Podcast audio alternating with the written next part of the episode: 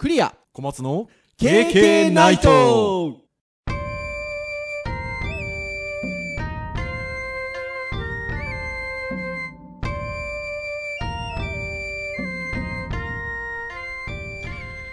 ケーケーナイト。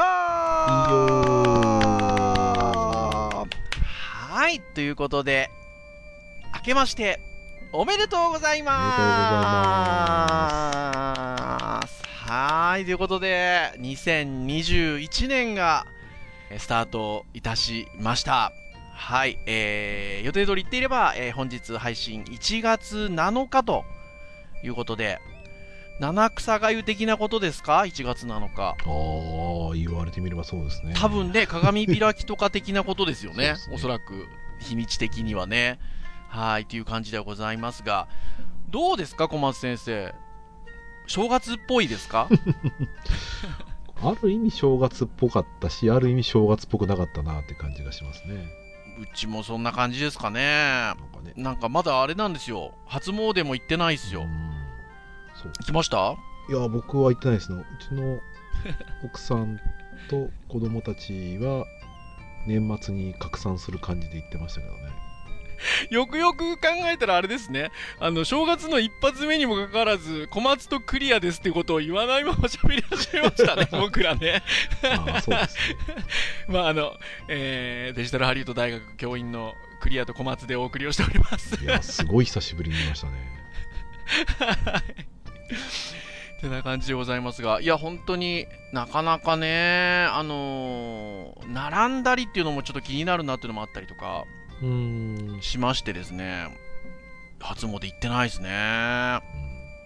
うん正月っぽくなかったなーっていうところで言うと、やっぱり基本家にいるので、うんなん。かね、その休みになる前と休みになって正月明けてからっていうのがね、そんなにやってること変わんなかったんですよね。はいはいはいはいはい。逆になんか懐かしい感じの正月っぽかさで言うと、うんあ。のお店が割と僕の周りのあのスーパーとかが結構休みになってて、休み、うん、いや、それ、うちの近所もそうでしたねだ。から1日2日空いてないなって言って、30日とか31日とかに買い出し行って、やべえ、もうなんもないやみたいな感じになってあましたね。なんか久しぶり感がありましたね、それは。ねえ、なんか正月って、でも昔そうでしたよね。そうですね。まあ、それがあってのだっておせち料理ですもんねそうね。。うーん、だったり、本当しましたが、いやー、2021年明けましたよ。はい。というところで今、お話をした通り、小松先生も私もまだ、えっと、初詣行ってないということで、ちょうどはあれですよね。まあ、普段初詣行った時に引いてらっしゃるかどうかわかんないですけど、おみくじ引いてらっしゃいます？毎回引いてますよ。僕も引いてるんですよ。なんですが、まあ、今年は2人とも引いてないということで、まあね、あの有名どこで言うと、私なんかは iPhone なので、あのシリシリ君にね、はいはいはい。あの話しかけたらおみくじ引けたりするんですけど、それだとほら、なんか、めでたい感がないので、そうしますと、編集会議で小松先生が素敵なサイトをご紹介くださいました。えーこちらは、えー、憩いの神社、今日のおみくじというウェブページでございます。えーアドレスは、えー、憩いのですね、ikoino.net ということで、はい。ウェブページ上でおみくじが引けちゃうということでございますよ。まあ、ありがたくないんだか、ありがたいんだかって感じがしますいやいやいやいやいやいや、ありがたいでございますよ。はい。ということで、えーせっかくなんで、配信中に、今年1年で、引いちゃいましょうかということで。はい。あの、一応、引き方が書いてありますんで、あの、リスナーの皆さんにちょっとお伝えをしますね。えーおみくじを引くときは、まず、一礼し、手を2回叩き、神様にご挨拶をしましょうと。その後に、自分の名前と生年月日神様神様にお願いしたいことを暗唱しましょうそして引くとじゃあいきますよ小松先生はい。はいじゃあ一礼二拍手はい。はい。じゃあ引きます、はい。せーのドン。私運勢吉でございました。ああ、そうでございますか。吉でございましたよ。まあいいんじゃないですか。まあ、いわゆるこう、かもなく不可もなくということで。お学業はおごりを捨てて基礎からやり直せば、結果はおのずとついてくるとありますよ。運気は上昇、金運も良くなると。いうことでございます。これ、出だしがあれですよ。価格ばかり、価格というのは家の格ですね。価格ばかり誇っていても何の支えにもならぬと。土にまみれ、汗にまみれて仕事に打ち込めば、間もなく巧妙がさして運が開けるということでございますよ。今年もお仕事頑張んなきゃという感じでございますね。ちなみに小松先生は、私は大吉ですね。お素晴らしゅうございますね。何か目を引くお言葉はございますか？ああ、そうですね。えー恋愛は素晴らしい相手が現れ結婚へ進むとおーいいですね、いいですね、もう一人だな2021年。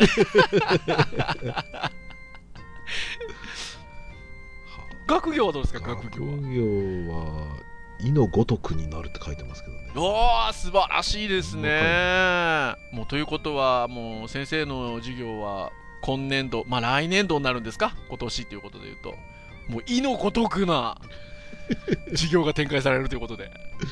あー KK ナイトポッドキャストの教育会も楽しみですね。これなんか地雷を踏んだフラグな気がする。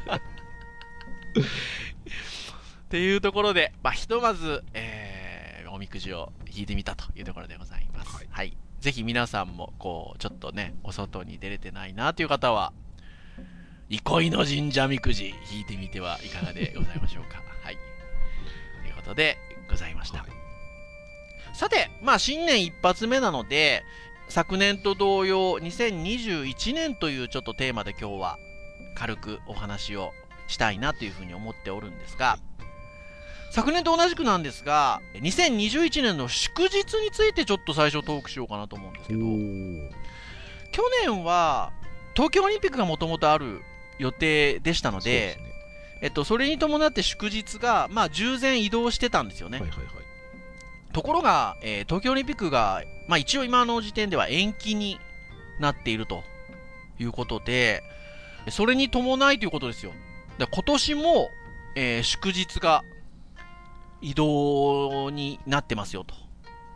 でですね、これが、閣議を通ったのが12月だったみたいで、え私、今、小松先生に、えっと、先ほど編集会議で、あの、首相官邸のウェブページの URL をお送りしたんですけど、はいその祝日が移動しますよと、2021年の祝日移動についてというページ、えっと、これ、12月21日に はい。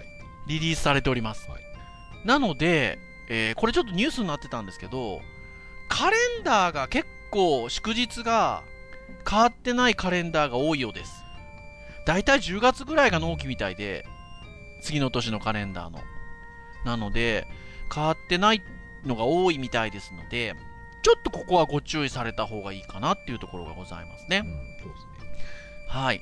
まあ、ちなみに、えー今年2021年は、海の日が7月22日。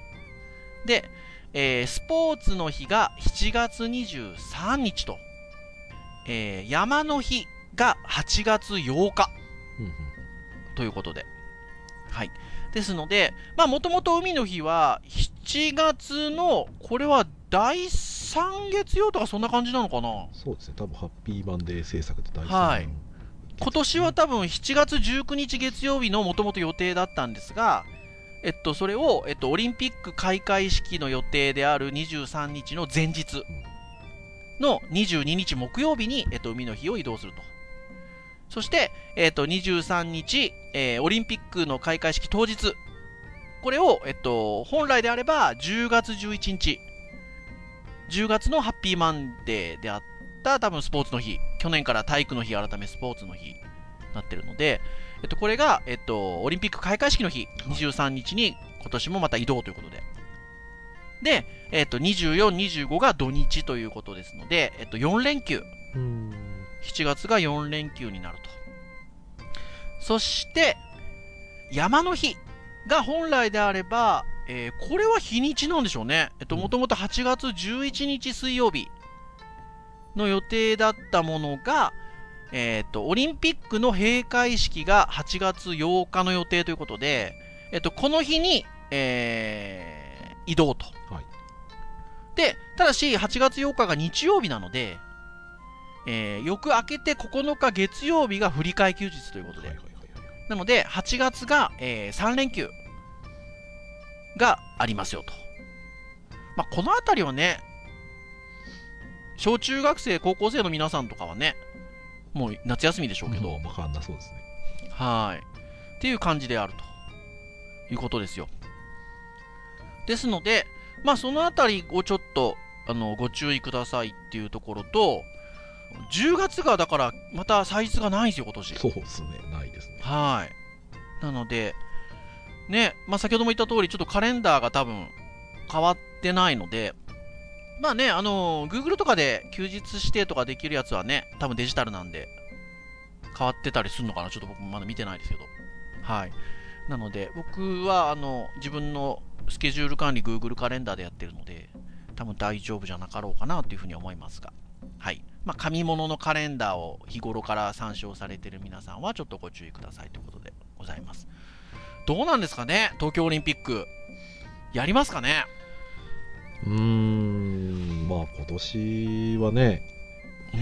3月からねコロナになって延期にしましたからね。うん。そして状況が良くなっているかというとまあ冬なんでね、まあ、増えてるっていうのもありますし、まあ GoTo の関係なのか、まあ、緩んだ関係なのかっていうのは僕ははっきり分かんないですけどちょっとね今年続けるのはニュースとか見てる感じだとちょっとリスクが高いんじゃないかなと思うん難しそうですよね。なんか、あのー仕組み的にも難しそうだなって感じがするのが、やっぱ国によってそういうこうウイルスに関しての考え方とか、あれって違いそうなので、ああそうですね確かにね、そのだから東京に来るのかどうなのかみたいなこともね、なかなかちょっと難しそうですよね。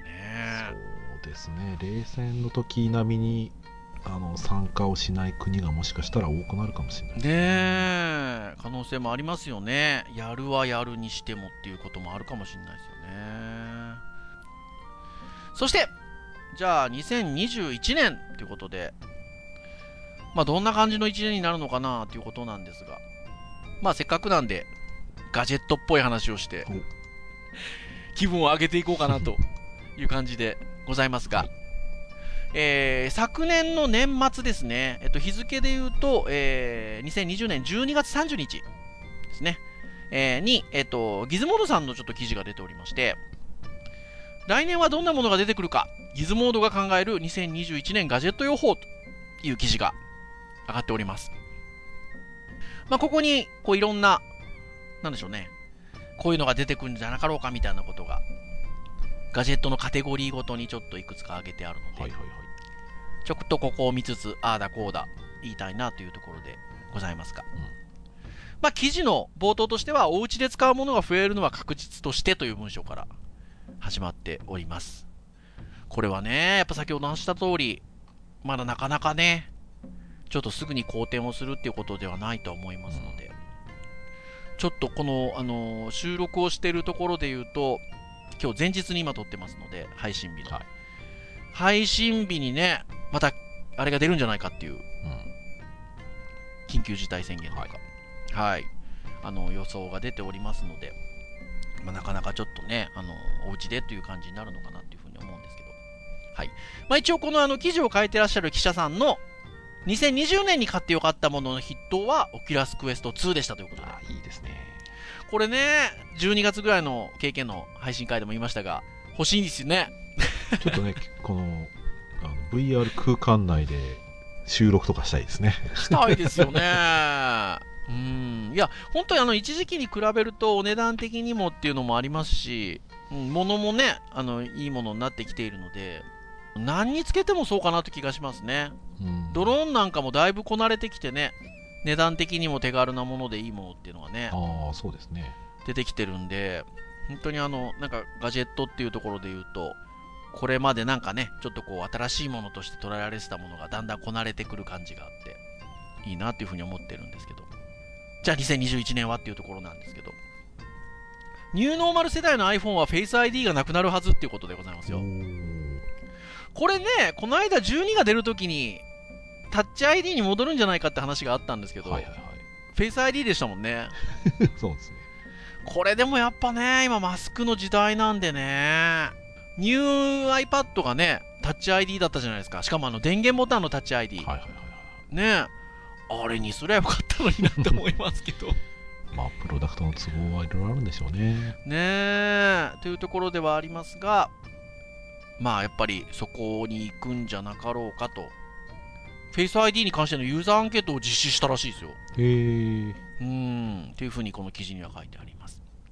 そしてやっぱりあの、Android ではもう搭載されているディスプレイ内指紋センサーの採用、iPhone もどうなるかなっていうところではございますが。はいはいはい。はい。ちなみに小松先生使ってらっしゃる Android は、はい顔認証ですか？指ですか？指です。あ、指ですね。物理ボタンでしたっけ？あー画面ですか？いや、物理のセンサーのところは専用にあって、はい。まあ、ボタンっぽくはないですけど、そこにセンサーに触れる感じですね。あ、感じになってるんですね。でもやっぱり、どうですか？指認証の方が楽ですよね。まあ、僕、多分ねフェイス認証やってないから分かんないですけど、ね。ああ、そっかそっか。いや、マスクやっぱしてると反応しないんすよ。ああ、まあそうでしょううね。でも驚いたのが、えっと、ほら、私、サンタさんからあのメガネ来たじゃないですか。はいはいはい。メガネいけるんですよ。メガネしてやると、フェイス ID ロック解除できるんですよね。うーん。だから、何がしかのこう、主なところを取ってるんでしょうね。まあそうでしょうね。メガネついてるついてない、まあ目だったりとか口元とかなんでしょうね。なんかあるんでしょうね。まあいろいろなその頂点、それぞれの多分ポイントの頂点のうん距離を測ってるっていうふうに僕は思っているんですけどね。はーい。いや、メガネがいけるのはすごいなと思ったんですけど、はい、マスクはさすがに難しいということで。まあこのあたりは確かにちょっとね、フェイス ID はどうなのかなっていうところではありますよね。はいそして、カメラにこだわり抜く Android が増えそうという予測が来ておりますね。うん、まあまあまあ、今でも結構いいカメラついてますけどね。だってね、小松先生のやつもいいですもんね。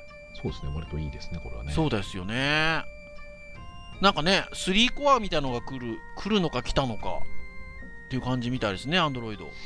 そんなに、え、4K とか 8K とかはね、僕は多分そんなに必要はないんですけど、うんただそんだけ取れるスペックってことは、うんあの、解像度抑えれば、ハイスピードカメラとかね、多分。あそうそうそうそうそうそう、いけますもんね。ちなみに僕が、まあ、ずっと iPhone なんでっていうのがあれなんですけど、さっきのちょっと冒頭のトークで今、一瞬パッと思い思い浮かんだというか、Android も Siri 的なもんってあるんですか？?Google アシスタントですか？まあそうですね。そうすると、おみくじって言えばおみくじ引いてくれるんですかね？あーやったことないですね。今、今ダメです、今ダメです。さっきのありがたみがなくなるんで。じゃあちょっと OK、Google を。そうですよね。いや、アンドロイド。でも、アンドロイドも、本当にあの、僕の周りはなんか、増えた感じがしますね。ああ、そうですか。うん。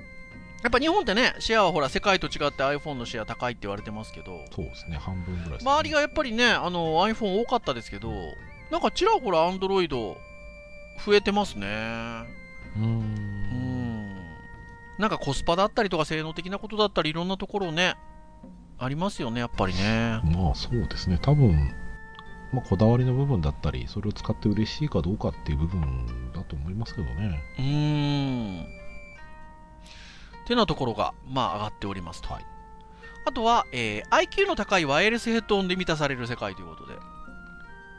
確かに、ヘッドホン、イヤホンあたりはちょっと去年あたりから結構いろんなところでガーッときましたね。うーん、僕ちょっとね、あの気になってる骨振動のやつちょっと気になってるんですよ、ね。あー、知り合いの先生で手に入れてらっしゃる方いらっしゃいました。すごい快適だって話は聞いて。はーい。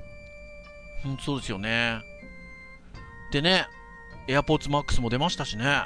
それがすごいです。6万円ですから、ね。6万円、6万円。あまあでもね、空間ね、こうほら、単純なステレオじゃなくて、こう、空間認知ができるようなね、音の出し方できるみたいな話もありましたし、ちょっと私、まだね、あの、AirPods Max も体験できてないですけど、うんうん、この辺りもね、気になるところではありますよね。空間音楽。あとは、えーミニナノガジェット豊漁の年となってほしいということで。願願望だった。願望ですよね。でも、私もですね、割と、なんか小さくて機能が高いものって結構昔から惹かれるんですようね。んうん。なので、あのー願望としてはありますね。ちょうどあの、その、ミニナノガジェット豊漁の年となってほしいという、えっと、ところの、えっと、挿絵というんですか？イメージ画像が、あの、キーボードになってるんですけど、はいはいはい。この折りたたむタイプのキーボードということで、あの、私ほらね、サンタさんの回で、折りたたみタイプのキーボードも。上げておりましたけど、あれがですね、アマゾンの初売りでちょっと安くなってるんですよ。おポチるか？どうしようか？ってまだポチってないんですけど、はい。ここでポチってしまったら、あのサンタさんのメガネは何だったんだって話になりますけども。まあ今年は今年ですから。そう、今年は今年なんで、いいこと言いますね。はい。てなところでございますが、移動が減る時代が始まったということで、2020年から。はい。まあ、出かけるときに使うバッグのサイズが小さくなったということで、そうですね。はい。まあ、その小さくなったというところで言うと、効率のいいものを選ぼうというターンに入ってきたということで、まあ、ミニナノ、まあ、ちっちゃいものが、よりいいものが出てくるといいなということで、出てきておりますが。まあ、確かにね、この記事でも書いてありますが、小型に回帰するという潮流が強くなってほしいと言いたいということで、事実 iPhone12 ミニやウォークマン A シリーズなどの小型高性能機が売れているということで、うんへえ、ウォークマンもちっちゃいのが出たんですね。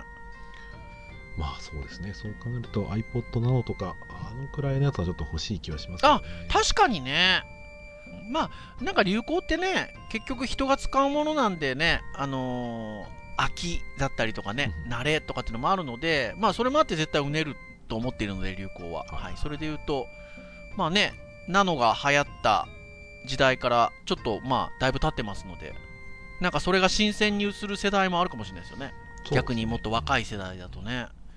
はーい。ってなところです。あ、あとね、これ意外と私目目にしたんですよね。開花するか、ナンバー付き電動パーソナルモビリティということで、あの、電動キックスクーターとか、その手のやつって割と目にしませんでした？はあ、僕、まあでも、今年ずっと家に、あ、去年か、ずっと家にいましたからね。ああ、いや、あの、目にしたっていうのはですね、僕も街中で目にしたというよりは、えっと、SNS 系とかで、あ、本当ですか？はい、あ、のー結構情報が出てきたりとか、あのー買いましたも何人かいたかな。えはい。なんかね、いくつか出てんですよ、この手の。何気に惹かれるっちゃ惹かれますね。そうですね。安いやつだとめちゃめちゃ安いですね。ねえ。なんか昔から、あのー電動バイク的なことも、ものもちょっとね、惹かれがちだったんですよ。はいはいはいはい。はい。まあね、今ちょっと実家に行くのもね、控えたりしてますけど、こういう折なので、はいはいはい。もうちょっとね、外に出られるような感じになってくると、ちょっと気軽にこういうちょっと使えるものって、なかなか楽い。しいんじゃなかろうかな。1980年代に起きた原付スクーターブーム とまではいかないにしろって書いてありますが、ちなみに1980年代原付乗ってらっしゃいました？えっ、ー、とですね、乗ってなかったんですけど、はい。大学の先輩が90年代初頭にやっぱ乗ってんのを見て、はい。まあ、いいなと思いましたよ。あの、ね、我々世代で言うと、リオとかね。そう 僕ね、まあ、そっか、だから僕も大学、浪人時代、そして大学生になっては原付乗ってたんですよあ。あ、本当ですか。まあ、90年代初めですよね。そう、デュオ乗ってました、まさに。売れましたからね。デュオあったし、ジョグあったし。ああ、ジョグね。はい。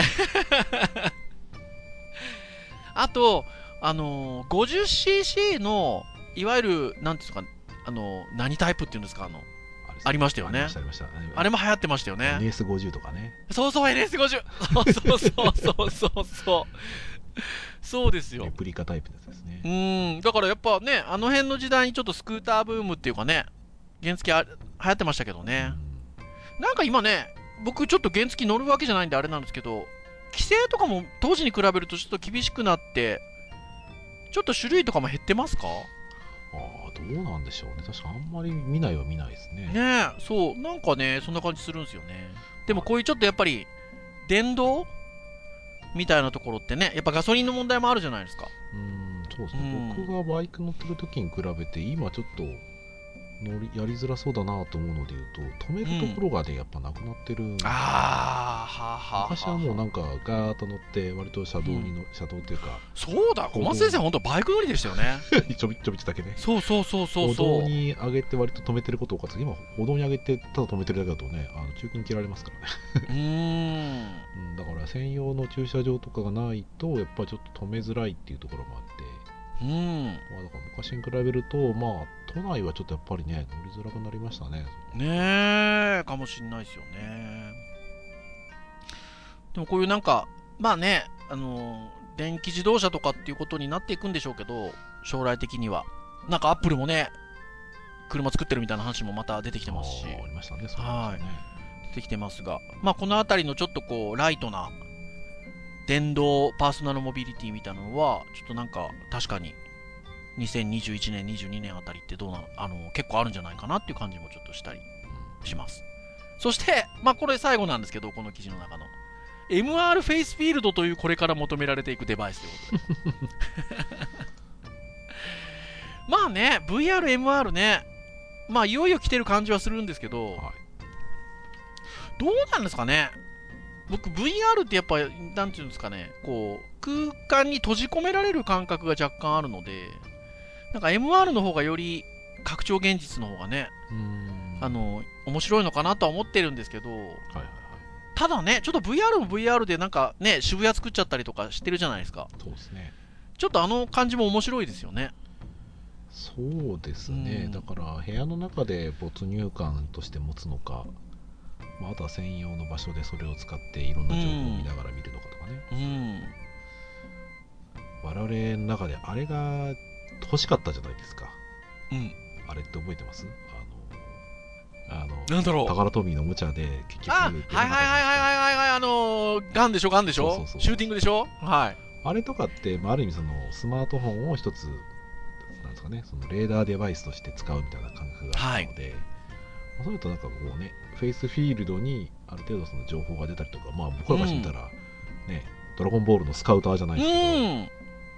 まあ、そういうのが割とこうフェイスシールドっていう一つまあ新たなはい。すげえ不自然だなっていう感じはありましたけど今はねコロナ禍においてあの医療関係者の方がね飛沫がいやー確かに。っていう時に使われているのでうん。割とテレビとかでね芸能人の方とかがつけられてるの見ますけどはい。うんまあ対策としてはまあ割と微妙なんだろうなと思いながらも、うん。まあまあもちろんあった方がいいんだろうなっていう感じうがあるので、ん。